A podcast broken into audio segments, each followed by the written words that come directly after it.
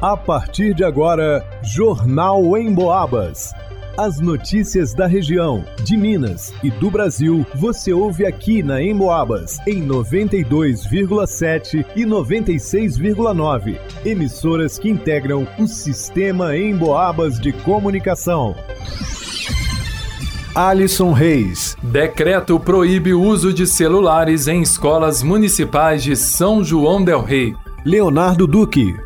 Frente fria deve ficar em São João del Rei região até o fim desta semana. Vanusa Rezende. Um pé na Série C. Fora de casa, Atlético abre vantagem, pode até perder por um gol de diferença para se classificar. Gilberto Lima. Criador de gado encontra cadáver de um homem na região do bairro Araçá. Acredita-se que ele tenha falecido de morte natural.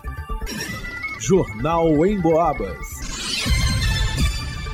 Já está valendo o decreto municipal número 10607, publicado pela prefeitura de São João del Rei em 21 de agosto de 2023, que regulamenta um ponto muito discutido na área da educação em todo o mundo: o uso de celulares nas escolas. Você é a favor ou contra? Acha que mais ajuda ou atrapalha? Pois é, a partir de agora, oficialmente, está proibido o uso de celulares e outros dispositivos tecnológicos por estudantes da rede municipal de ensino de São João del Rei, dentro e fora das salas de aula, quando houver explanação do professor e ou realização de trabalhos individuais ou em grupo nas escolas. De acordo com o decreto, o uso do aparelho nestas instituições de ensino somente poderá acontecer quando houver autorização expressa do professor para fins pedagógicos e quando estudantes com deficiência ou problemas de saúde precisarem de auxílio constante da ferramenta para monitoramento ou auxílio de sua necessidade.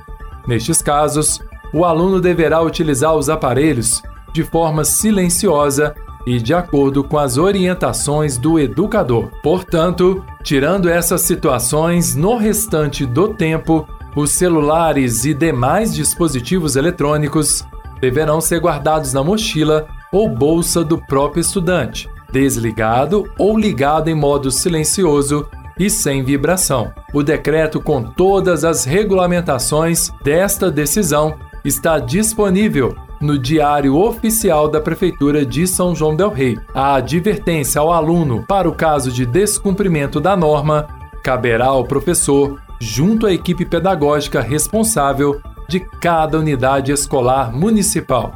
Para o Jornal em Boabas, Alisson Reis. Que chuvarada! Depois de uma semana completamente seca e com os termômetros batendo os 30 graus em pleno inverno, a chuva voltou a São João del Rei e região. Que alívio para quem sofre com os tradicionais problemas respiratórios, as ites da vida. Foi uma mudança brusca. No sábado pela manhã, o tempo ficou bastante abafado. No alto, as nuvens carregadas já anunciavam a vinda de uma frente fria. E não demorou para que aquela aguaceira toda despencasse. E não somente a água, mas as temperaturas também.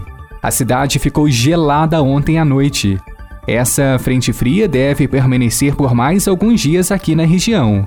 A notícia é boa, portanto, para quem está curtindo esse tempo mais preguiçoso. Até quarta-feira, dia 30, segundo o Clima Tempo, a chuva fica mais presente, com cerca de 30 milímetros de precipitação ao dia, e os termômetros não devem passar dos 17 graus. E pode ter uma brisa mais intensa também, com ventos de até 22 km por hora. Na quinta e sexta-feira, a chuva deve continuar, mas diminui.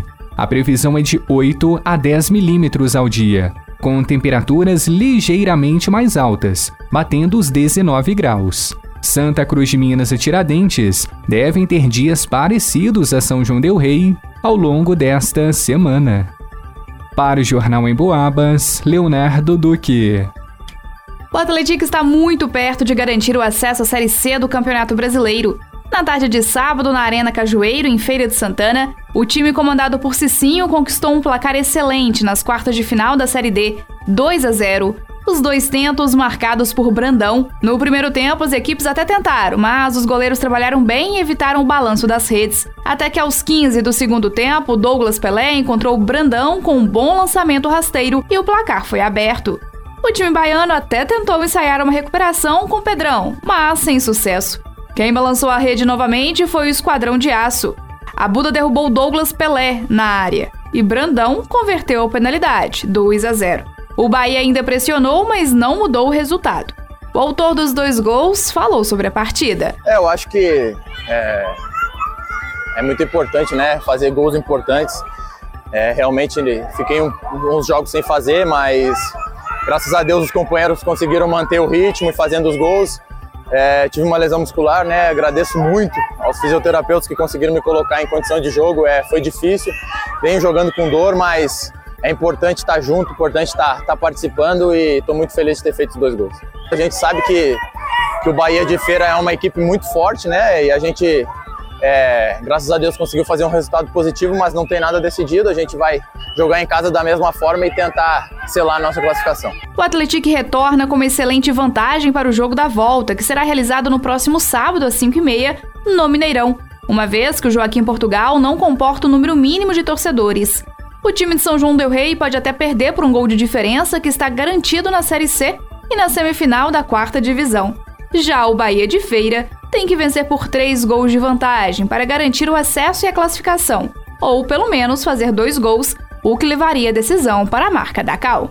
Para o Jornal em Boabas, Vanusa Rezende. No início da tarde de ontem, a polícia compareceu em uma rua do bairro Araçá, na divisa com o loteamento Cidade Nova, em São João Del Rei, onde em um local conhecido por Ribeirão, foi localizado um cadáver.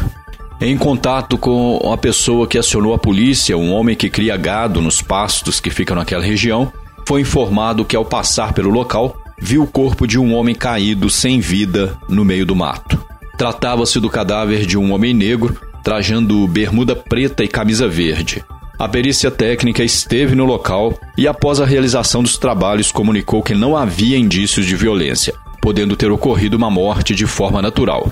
Foi recolhida uma mochila preta contendo a quantia de 61 reais em dinheiro, um chapéu e um par de chinelos. Dentro da mochila também foi localizada a carteira de identidade da vítima, sendo identificado como Luiz Carlos Raimundo de Assis. Após pesquisas em seus bancos de dados, a polícia localizou a atual companheira do cidadão falecido, a qual informou que ele havia saído de casa na quarta-feira e não retornou. O corpo foi encaminhado através da funerária municipal para o IML de São João Del Rei. Para o Jornal em Boabas, Gilberto Lima. Em pesquisa inédita do Cantar Ibope realizada em todo o interior de Minas Gerais, mais uma vez o rádio se destacou como um veículo que passa o dia conversando com um número enorme de pessoas. O motivo principal é porque você pode ficar ligado no rádio enquanto faz outras atividades. Por exemplo, segundo a pesquisa, 62% das pessoas ouvem o rádio em casa, Desses, 24% ligam o rádio ao acordar, 20% quando fazem atividades domésticas, 20% no trabalho, 18% no carro. Ou seja, é muita gente ligada no rádio o dia todo. E muita gente ouvindo em Boabas, é claro. Porque a Emboabas não promove fake news, conta aquilo que é realmente importante para as nossas vidas e enche o nosso ambiente de alegria com músicas e aquela conversa amiga. A Emboabas está no radinho, no computador, no celular. Aliás, você já baixou o aplicativo da Emboabas no seu smartphone? Tem notícias, dá para acessar os podcasts dos programas que já foram ao ar. E pode ouvir ao vivo a Emboabas 92,7 se gosta de mais informação, ou a Emboabas 96,9 se gosta de mais música. É muito fácil, só acessar a sua loja de aplicativos no smartphone e procurar Rádio Emboabas. Vai lá!